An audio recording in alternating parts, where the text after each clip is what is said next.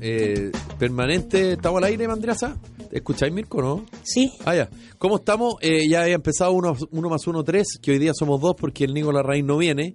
Usted puede percatarse ya que el programa seguramente lo siente más ordenado, no con tanta interrupción, ni con El tanto... micrófono tiene menos baba. Tiene menos baba. Podemos hablar de varios temas, no solamente de la vida de Nicolás Larraín. Pero esto es como la vida misma. Estamos tristes en el fondo. Es como cuando en la casa se van los niños desordenados. los niños. Pero hay algo que uno lo Hay un echa de menos. silencio extraño. Claro. Uno dice que rico, estar tranquilito, pero ah, igual echa de menos al niño. Sí, no sabemos exactamente por qué, porque ya no me acuerdo muy bien por qué no vino el Nico. Debe ser andar porque de algún gira si pituto. está un artista, Este gallo, es un artista en alza. este gallo pitutea, Sí, ¿no? tiene más pitutos que una gaita. Este se pasó para pitutear. Se pasó, se pasó. Así, pero impresionante. Si usted... la eh, charla, el stand-up comedy, la presentación. charla, no, todo, todo, no, no, no. Charla, y yo creo que habla de lo mismo al final. Y, obvio, de sí mismo. De sí mismo. Eh, y factura bien. Ah, Se no hace sé. que no, pero yo creo que se- pero yo creo que sí, factura bien. ¿Tú crees que como Julito César con las mujeres que llora? Claro. ¿ah? Exacto. Que el Nico a la plata lo que Julio César a las mujeres. yo. Hoy día le ¿Cómo comenté te a ido Nico Julito normal? No tengo ni uno, No no tengo- claro. como pagaré. claro. Y tú estás comprometido, Julio, no, estoy solo. Le comenté eh, a Julito hoy día eh, lo que habíamos dicho de él ayer a propósito de su soledad y se, se retiró, digamos, del lugar donde yo estaba riéndose. Riéndose, Riéndose y dejando a la mandíbula duda. batiente. Ah, eh, como sí. un profesional dejando la, dejando la duda ahí. Y varios de los que estaban ahí en el canal eh, me comentaban, ¿cómo sabe Julito? Y yo decía, bueno, es mi gurú. Es mi gurú. Bueno, yo lo voy a echar al agua nomás. Julito César eh, trabajó, con- nosotros fuimos amigos en la universidad, hicimos la tesis juntos y después trabajamos juntos. Me, me- me invitó al proyecto La Nación Domingo. Y él escribía una columna en la última página, en Sí. primera persona, que se llama Sexo en la Ciudad. Y la firmaba como Oliverio Nesta, ¿ah? personaje sacado de la película El lado oscuro del corazón. ¿ah? Y, y Julito que, bueno, transformó su vida afectiva, En eso. no, la llevó a, completamente a la columna. Entonces Ah. se juntaba con una chica el viernes, Ya. o sea, el jueves, no sé, eh, que fuimos a tal, y lo contaba en la columna. Ya. Fui con fulanita, que le cambiaba el nombre, ¿no? Por supuesto. Con sus ojos verdes deslumbrantes, empezaba la descripción. Y mientras ella me contaba todo, ¿ah? y el lunes ya estaba listo. Ah, y le decía, mira, escribí para ti. Oh, Esa la repitió durante los meses que hicimos la no sé cuántas veces. Nunca falló. Ay, ay, ay. Claro, eh, no escribía en un libro de poemas, lo escribía en el diario. En el diario. En el diario. En el diario, en el En diario. el diario, muy bien. Y entonces fulanita se veía retratada con todos los detalles que correspondían a su fisonomía, a lo que se conversó, con otro nombre. Por ¿no? supuesto, pero era ella, ella sabía que era ella, claro, no era otra. Claro, claro. Muy bien. Y el, y el gran periodista se había dado el tiempo de ponerla a ella en su, En su columna. su columna. Aprendan, ignorantes. Claro. Bueno, buenas noticias para el tenis chileno. El Nico Yarrit está en la final de eh, el torneo de Ginebra en Suiza y va a jugar mañana frente a el alemán. A mí me cuesta la pronunciación, le- les pido disculpas. Eh, Zverev, Zverev, Zverev. No, te fuiste al colegio alemán, pero No ¿cómo fui. de nuevo? No, no fui. Eh, ya le había ganado. eh, le había ganado. Pero eh, no el parte Nico el fin de hace semana Roland Garros. un mes. ¿No, no parte Roland Garros este fin de semana? Las clasificatorias. Ah, O capaz que algunos partidos. que eso es lo importante. Claro. Pero también es importante esto porque eh, Jarrit va a jugar eh, Roland Garros con Juan Martín del Potro. Entonces, igual llegar a una nueva final es una buena cosa, preparándose para Roland Llega Garros. arriba. Llega arriba. Así que bien por el Nico Yarri. Y si usted quiere ver el partido, nueve y media de la mañana aproximadamente, por las pantallas de ¿Y cómo Chilevisión. llega la U a su partido el fin de semana? Ah, qué mal. Ah, Oye, ¿Tú conoces penúltimo. Ginebra? ¿El torneo de Ginebra? Penúltimo, me tomaría un Ginebra, pero no, no conozco Un gin, Ginebra. claro. Un gin. Eh, Eh, no, la U juega única ciudad de Iquique Suiza que conozco. ¿Conoce Ginebra? Fui, viajé una ¿En vez. serio? Yo solo he ido dos veces a Europa, las dos por trabajo. ¿Ya? Y una fue a Ginebra. Ah, pero qué, qué buen viaje. ¿no? Hermoso, hermoso Suiza. Esto fue en el año 99, puede ser, sí. Ah, qué buen Hace viaje. mucho rato. Qué rico. Es como de cuento. Suiza es como de cuento. Sí, pues, ¿y cuánto tiempo estuviste ahí? Unos cuatro o cinco días. Fui a, a presentar un congreso que me invitaron un, un tema que, que me mandaron a hacer incluso. Porque fue cuando tuvieron a Pinochet. Fui a Ah, escribir ok. eso, sí. Ya. Un paper sobre ese tema. Y, eh, no, fascinante, fascinante. Y, y me imagino Es una ciudad, es una ciudad arriba en la montaña, en una montaña en torno a un lago. Qué Y maravilla. es muy cosmopolita, es muy sofisticada, ¿no? Puro autos de lujo, eh, gente elegante, mujeres de color, pero todas muy elegantes, ¿no? ¿Y, y en qué época del año fuiste? Eh, casi en diciembre, antes de la Navidad, helado, con me O tocó, sea, con sí. mucho frío. Y el avión me acuerdo que uno iba pasando por bosques con nevado, antes de aterrizar. Cuando Ah, el avión pero iba de bajando, claro. James Película. Bond, te sentías James Sí, Bond. exacto. Eh, Uno ya, de los James Bond está hecho ahí en Ginebra. por, el- por eso te decía.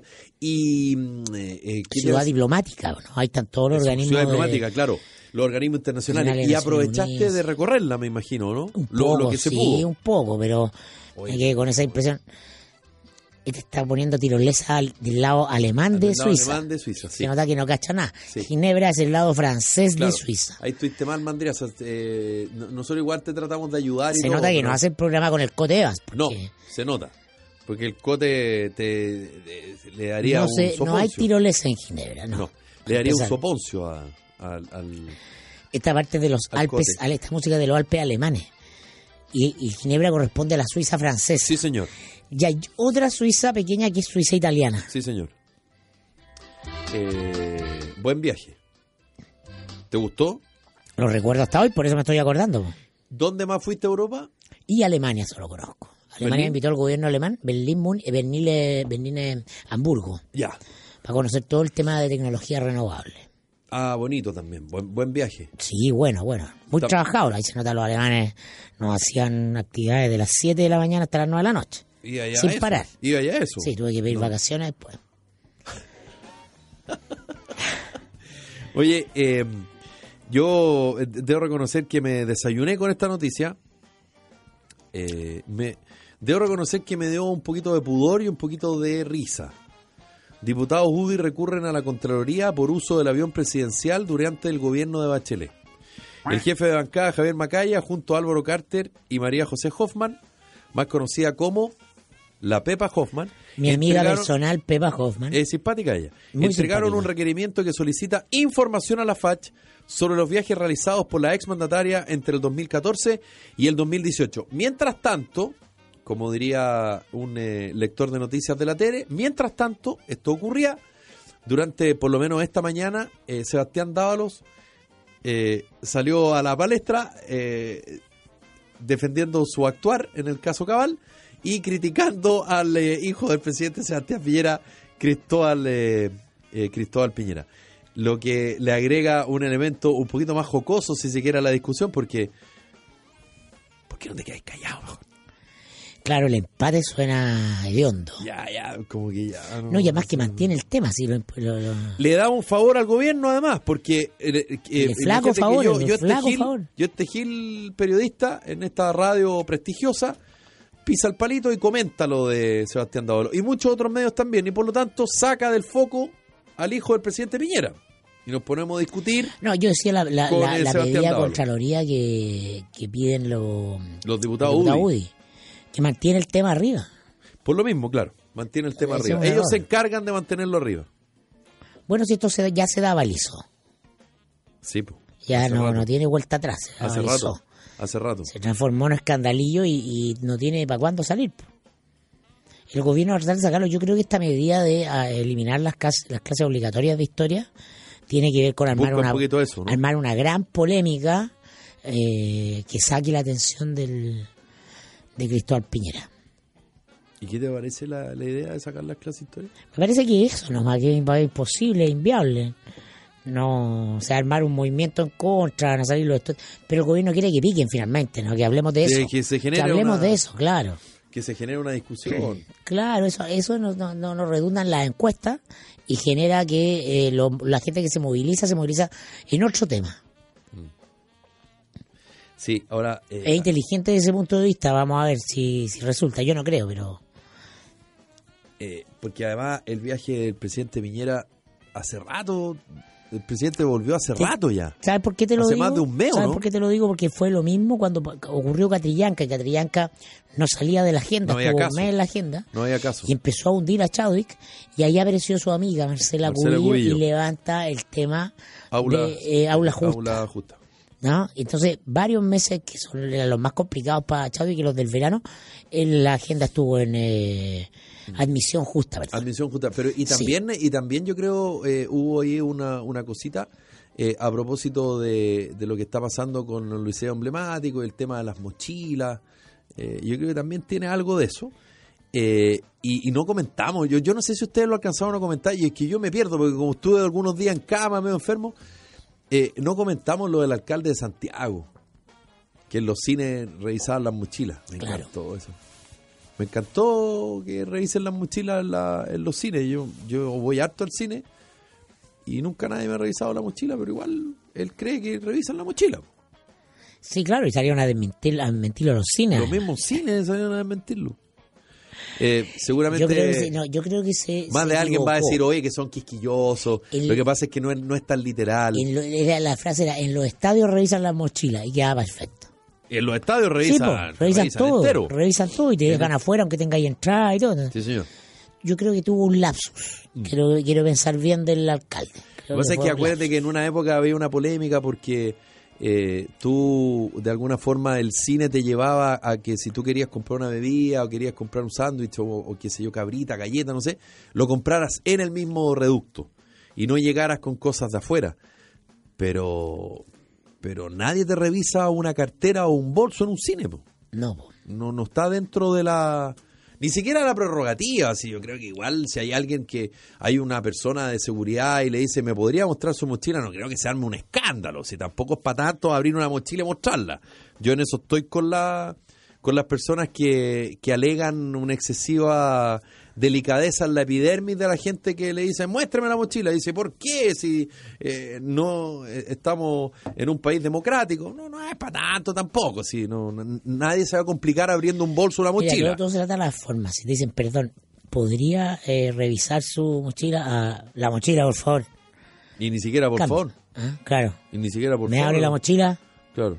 Yo, por ejemplo, en el estadio, cuando voy con mis hijos, que los dos son menores de edad, eh, el mayor crecente igual es como medio guailón, es, alto el, el perico, y Jerónimo, que hoy está de cumpleaños, que tiene 13, también es alto. Saludo a Jerónimo. Saludos. Eh, Viene para acá, tú cachai, porque viene bien seguido para acá.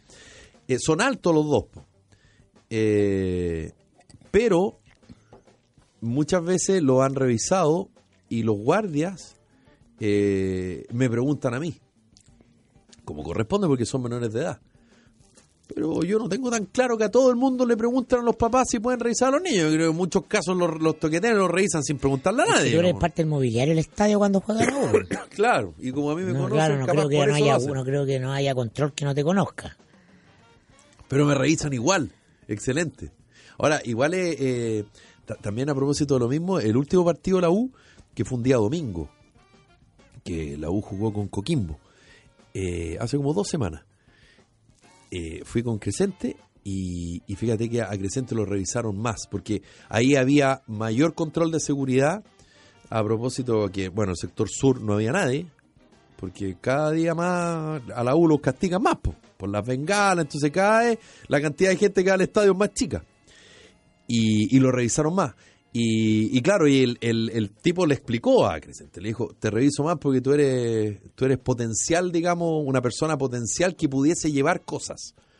Tu papá no creo, le dijo. Eh, O sea, es puro ojo nomás. Claro, como Crescente es más joven, en una de esas pensaron, este cabro puede llevar una bengala puede llevar algo escondido.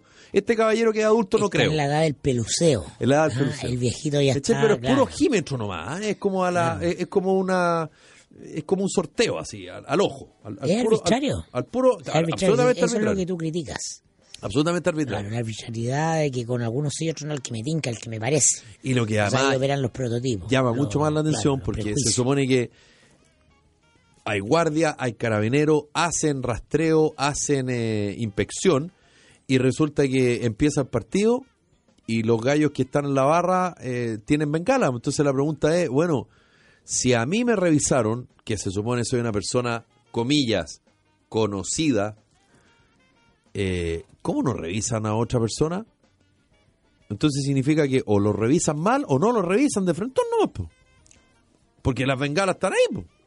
Por algo, por algo sancionan a, los equipos, no solo a la U, a otros equipos también. En esta, en estos tiempos la U. Ya, Mirko, ¿de qué tenemos? Ah, viste que eh, el Ministerio del Interior va a realizar un sumario en Carabineros para aclarar si recibieron llamados alertando intoxicación de turistas. ¿Tú viste la, esc- escuchaste la conversación de la madre de familia que lo grabó? Aparentemente fue un audio por WhatsApp que le, le mandó un audio a sus familiares en Brasil eh, No lo contándole la, la- lo que la sensación Que todo, física que estaba escuché la sintiendo. descripción que hicieron eh, comentando el, el audio que era justamente... Es dramático. Es, es dramático porque como que ella dice que, que siente como lo- los músculos están eh, como que no le responden, eh, que lo- el, el niño sobre todo está con vómito. Después manda otro audio que es aún más desgarrador, donde al niño lo, lo ponen como en una tina, como para que reaccione. Entonces, aparentemente los muerte- artefactos... es una muerte lenta, sí, súper lenta. Los sí. artefactos aparentemente, bueno, la investigación del SEC está, pero de la SEC, pero parece que era me imagino, todos los artefactos a gas de, ese departamento. Porque si el niñito está, lo están, digamos, dando un baño de tina, tienen que haber calentado el agua con el califón. Eh, la cocina, tienen que haber comido, digamos, calentándose lo- los platos de comida en la cocina.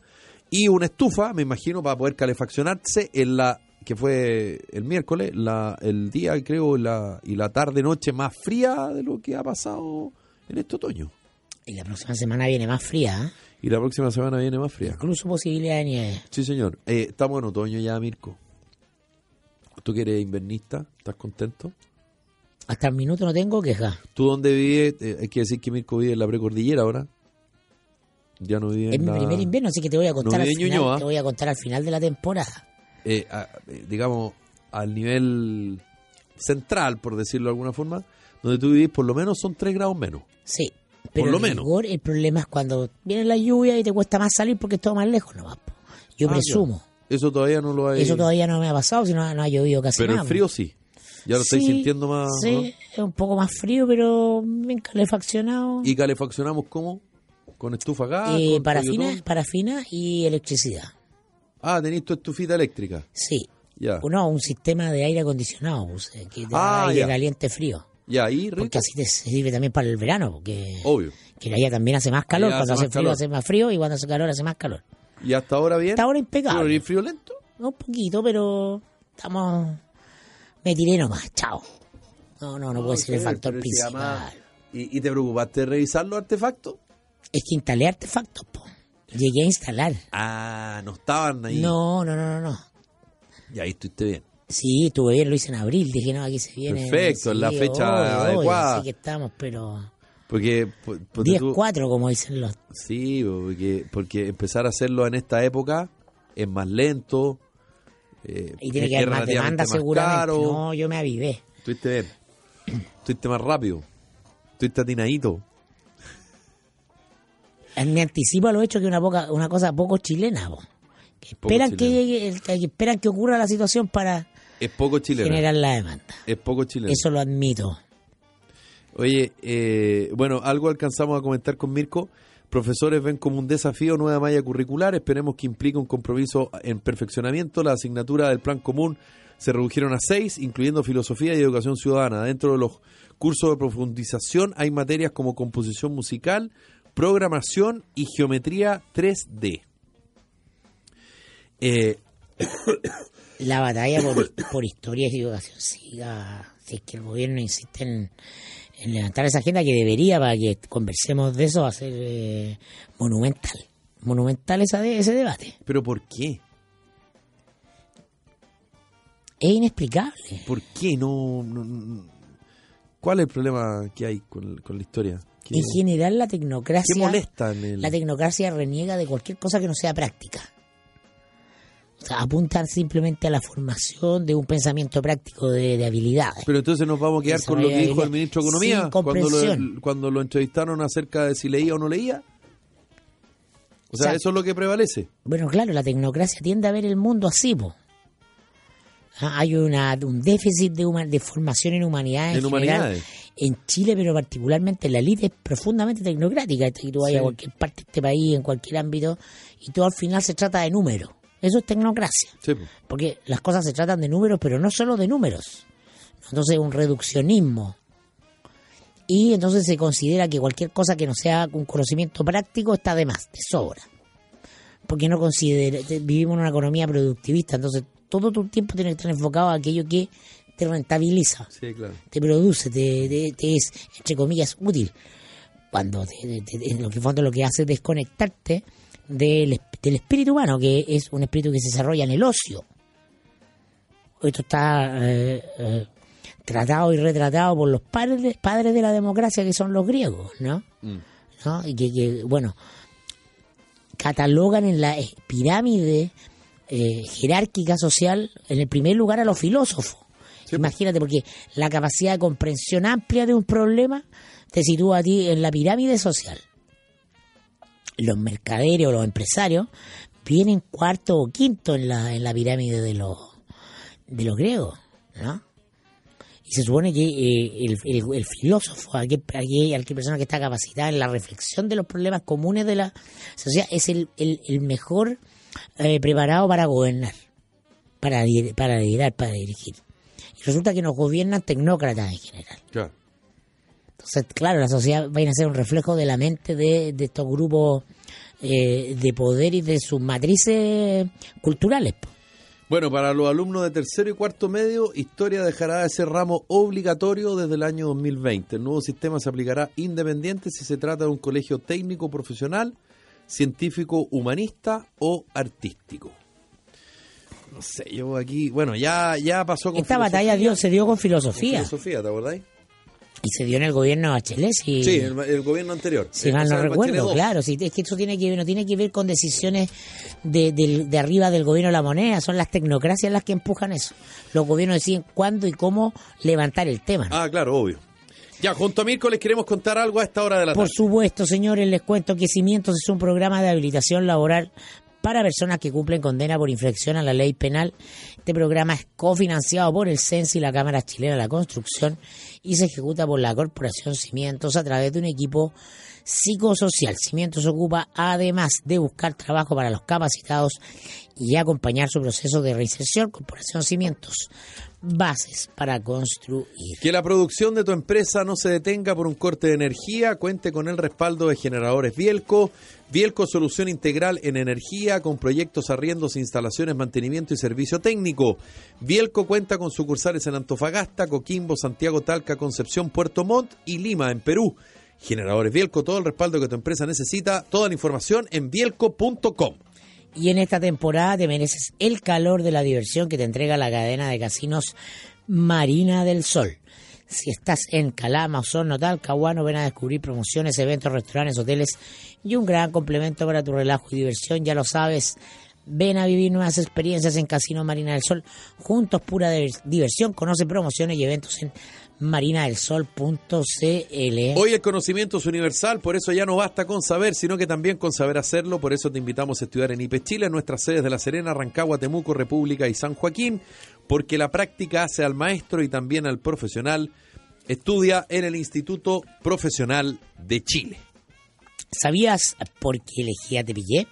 Por confianza, porque no todas las empresas antidelincuencia lo protegen de los robos, solo Tepillé con un 97% de efectividad son los únicos que no graban robos, los evitan. Usted disfrute de la confianza de vivir protegido, contrate su tranquilidad en tepillé.cl, solicite un ejecutivo sin costo en tepillé.cl, Tepillé 100% confiables. Tenemos este fin de semana, tenéis tus algo dijiste ayer, ¿verdad? El próximo Tenía- fin de semana Ah, el- el, taller que- que habitualmente. Ah, el próximo- el primero de de junio. Primero-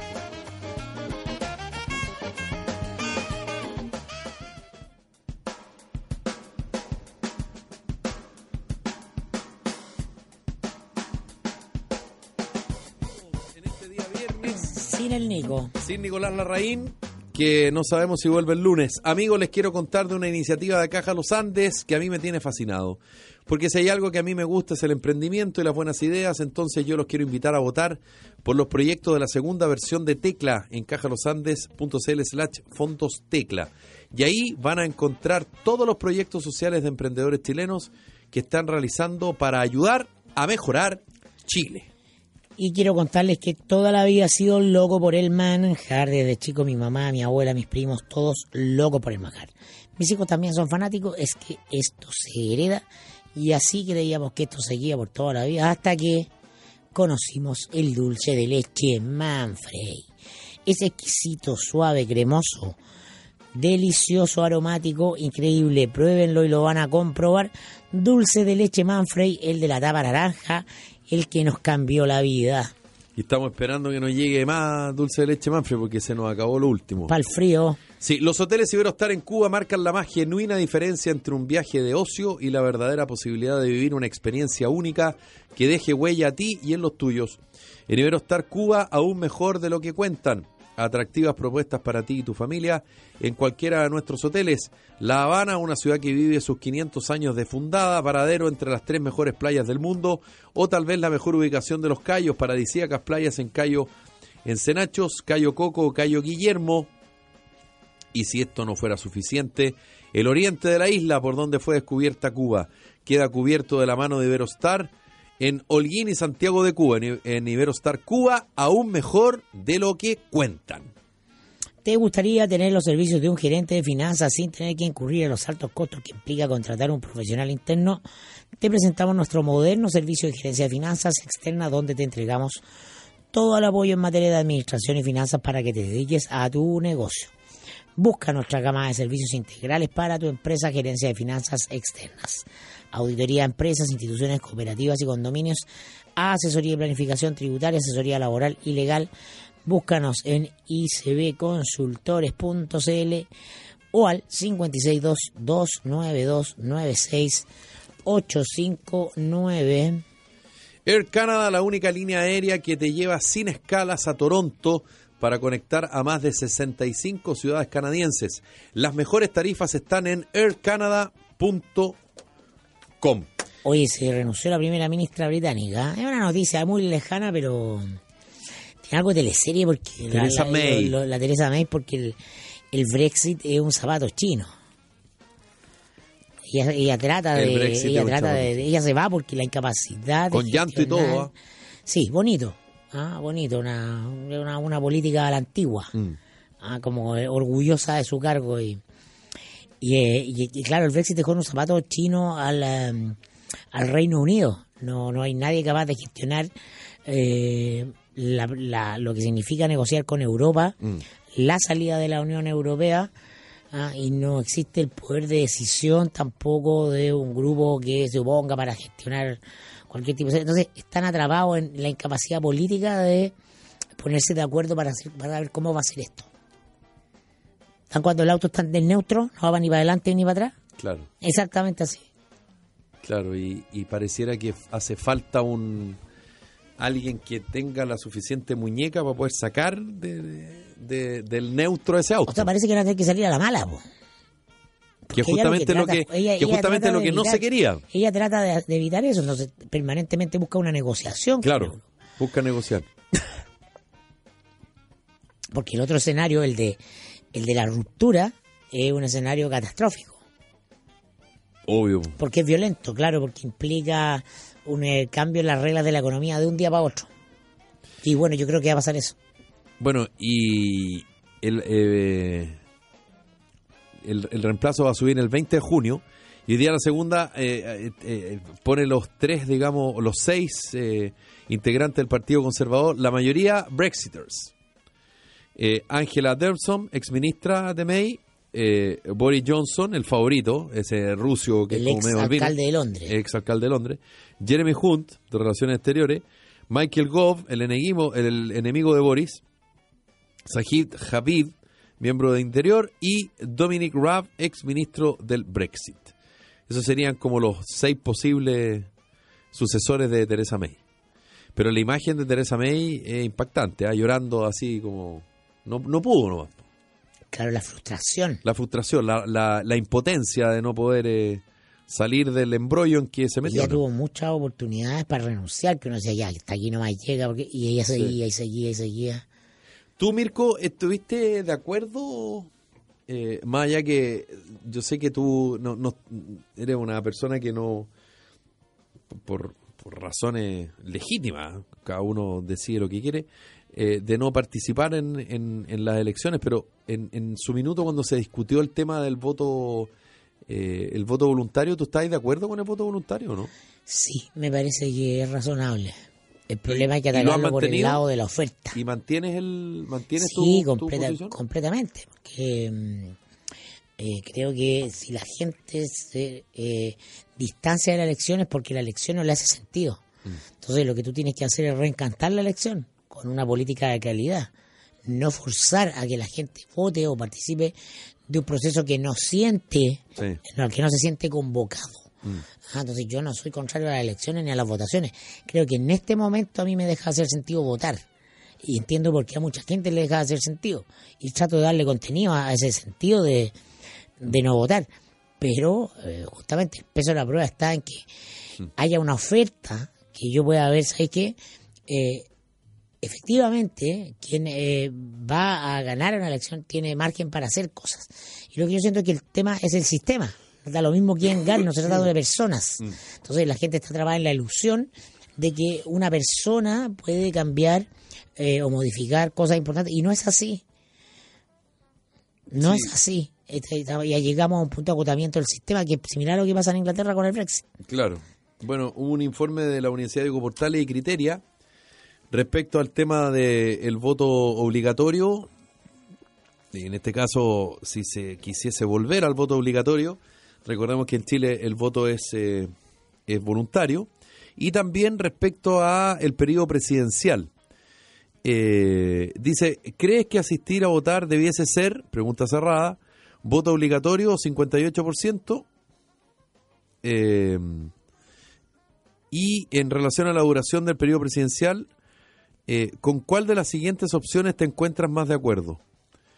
Eh, por ejemplo, en el Congreso, perdón, aquí está, en el Congreso, si crees que el voto debiese ser obligatorio, un 58% en la ciudadanía, y en el Congreso un 67%.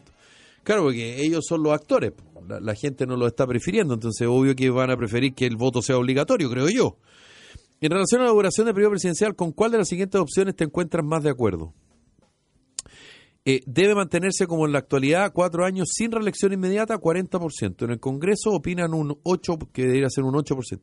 Cuatro años con reelección inmediata, 25% de la ciudadanía y en el Congreso un 49%. Periodo de seis años sin reelección, 30% de la ciudadanía, 34% en el Congreso.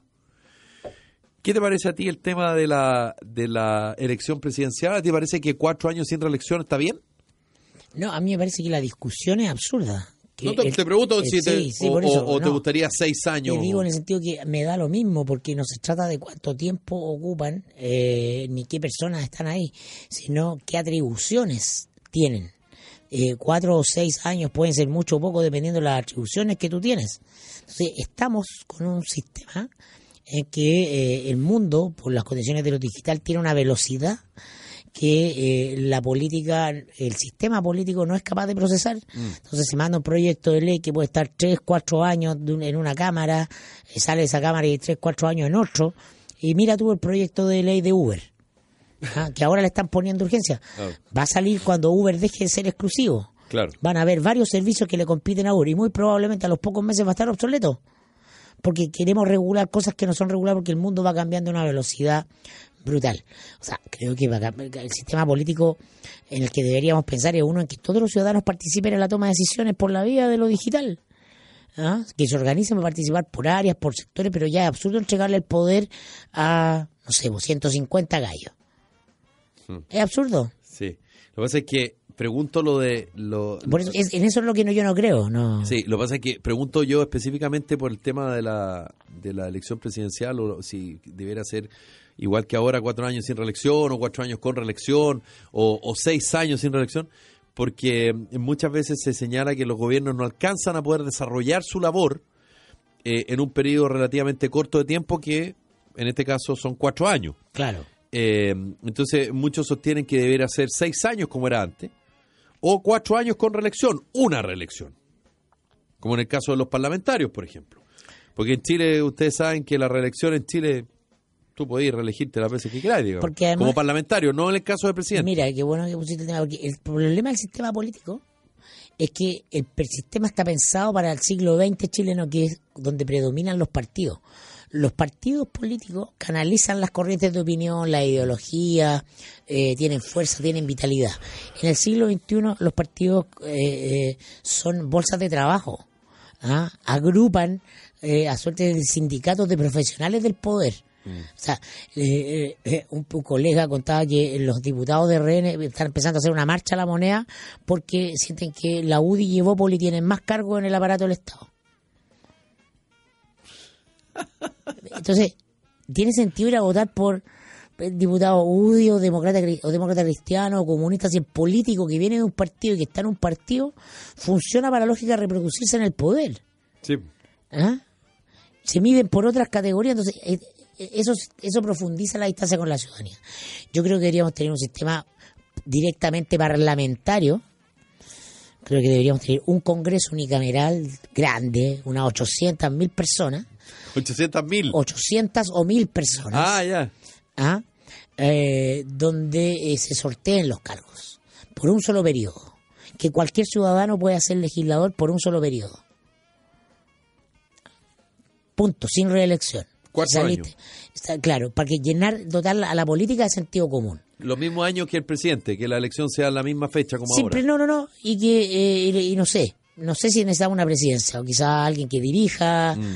eh, desde, de- elegido quizás por esa misma asamblea, Ah, pero no, no creo en el, pero creo que el poder tiene que radicar en una asamblea donde cualquier ciudadano pueda estar, y donde todos tengan la obligación de estar si que salen sorteados. Pero se supone que los parlamentarios son mejores que el ciudadano común y corriente. No, se suponía. Se suponía. Gente más Son profesionales de la política. ¿O El parlamentario se quiere reelegir. Y si Ese es, es su objetivo. y Si es, di- si quiere- si es diputado, quiere ser senador. Si es senador, quiere ser presidente. ser Y si pierde, quiere que le una embajada. Correcto. O un ministerio. Un y negocia para eso. Claro. Entonces se basa toda la vida en el negocio del poder. Claro. De la administración del poder para sí mismo, no para otros. Cómo me voy moviendo, cómo Ese, me voy ese es el instalando. ese es el cambio de sistema. Yo creo que sería muy bueno que llegara cualquier persona dotando de sentido común y responsabilidad. Yo creo que mucha gente lo haría muy bien. Gente que se dedica a ser empresario, microempresario, Mm. señor de una tienda de abarrote, una señora que cuida ancianos. ah, lo haría- lo haría un bien de verdad. enfermero, cuatro años, un doctor, un profesional Claro. Mm. exitoso. Yo creo que cualquiera llamado a eso, cualquier común y corriente llamado a eso, se pondría en el zapato de, de la responsabilidad de legislar para otro. Porque el político profesional pierde la empatía pierde la conexión con la realidad porque está metido en un circuito donde lo que busca es reproducirse. Muchos no lo tienen, digamos. No, claro, muchos, no- porque mu- muchos parten sin tenerlo. entonces Algunos lo van perdiendo en el camino. Entras a un partido para crecer, ascender en el partido, para ocupar puestos en el partido, entras a una lucha por el poder. Para ubicarte. Para ubicarte tenés que ir ubicando, te ubicando Mm. para ser candidato a diputado, si ganáis, y así es una carrera. Y no puede ser una carrera. Ese sistema funcionó muy bien en el siglo XX, porque eso- le- la- le- los grandes partidos del siglo XX encauzaban a la sociedad. Claro. Ah, y en el siglo XX cualquier chileno tenía identidad política. Ah, se identificaba con la derecha, con el centro, con la izquierda, izquierda. con un partido, por historia familiar, por ideología, por lo que fuera. Funciona. Eso ya no funciona. El discurso, la... la- Entonces, hay que organizar un sistema de administración y gobierno que dé cuenta de la sociedad de hoy día. Claro. Eh, a propósito de lo mismo, este Estoy muy anarquista. Eh, No, está Yo creo que creo en un orden, ese es un orden, Sí, pero un orden claro. ciudadano. Lo que pasa es que tal como está, tal como está actualmente, no, no tiene ningún brillo, digamos. Es más, yo estoy con algunos conflictos de interés, digamos. Ojalá me, no me lo, no lo escuche mi hija mayor, pero eh, de no ir a votar, digamos. Obvio, porque, porque gente que crecimos con... cada día le tengo menos. Pero que tú y yo crecimos con la, eh, la idea del deber de votar. Oh, esa- no había democracia, costó tanto recuperarla. Y, Mm. Sí. eso. Y eso a uno le hacía sentido. Sí. Se sentía responsable, pero está muy bien, eso se agota, se acaba. Sí. Hay que ir a otra cosa. Mientras, más nos, de- cambian. Mm. mientras más nos demoremos en eso, más se va a profundizar la crisis. Sí, ahora, mientras tanto, como decía hace un rato, este domingo hay elecciones en el Partido Socialista. Eh, su actual presidente, Álvaro Elizalde, eh, por un lado, y por el otro lado está eh, Maya Fernández. Serían los dos candidatos. Se habla que la lista de Álvaro Elizalde debiera ser el- la ganadora, digamos. pero Claro, y debería ser la ganadora. Todo- puede pasar en Porque política. controla la elección. Porque suele tiene- ocurrir, digamos, que el... Porque claro, porque tiene más poder interno, porque maneja más votos para el comité central del partido. Mm. Entonces todo en la política se reduce a armar maquinaria, a eh, que te deban favores, hacer favores, armar redes. Y yo voto por ti dependiendo de cómo voy ahí. ¿Cómo voy ahí? Ya que ya, claro, no tenemos el gobierno, pero tenemos un municipio. ¿Me ponían una peguita en el municipio? ¿Ah? Y yo te traigo más votos y todo. Y pierde su razón de ser, el sentido. Ay, que ay, a- ay. la política ha perdido sentido por eso. La política es la conversación sobre lo común, Claro. lo que nos pasa a todos. Y... no, no, vaya a escuchar Pancho Vidal, sí. Y además, claro, Eh, pero- por el PP, porque eh, leí acá que acusado acusando clientelismo, Tucapel Jiménez anuncia que no va a la reelección. Carta al timonel PPD Heraldo Muñoz. En la peluquería francesa, específicamente en el salón La Democracia, el PPD inaugura- inaugura- inauguró esta tarde su congreso ideológico con la asistencia de miembros de la Directiva Nacional. El presidente Heraldo Muñoz también invitó al evento a los senadores independientes Pedro Araya, Jimena Órdenes y Jorge Soria, y quienes esperan que estos tres parlamentarios firmen la ficha de militante del PPD. Tucapel Jiménez, el diputado, le mandó una carta a Heraldo Muñoz. En la misiva le anuncia que no repostulará al Parlamento, donde representa la cisterna y el bosque desde el 2006. Confieso que nunca logré hacer vida partidaria y cuando lo intenté siempre me encontré con el clientelismo, ocupando este lugar que deberían tener las ideas y desafíos Exacto, políticos. Un te lo poquito lo mismo lo que hablábamos antes. Exactamente, él te está diciendo desde adentro también, ese, ese y tú lo ves, ¿ah? la gente que le interesa estos temas está descorazonada, Oye, Desilusionada. pero ¿en qué creemos ahora? Claro. Ahora, hay mucha gente que tal vez ingresando, eh, como Tucapel Jiménez, yo no soy nadie para juzgarlo, digamos, que en una de esas él pensó que efectivamente la cosa política tenía algo de...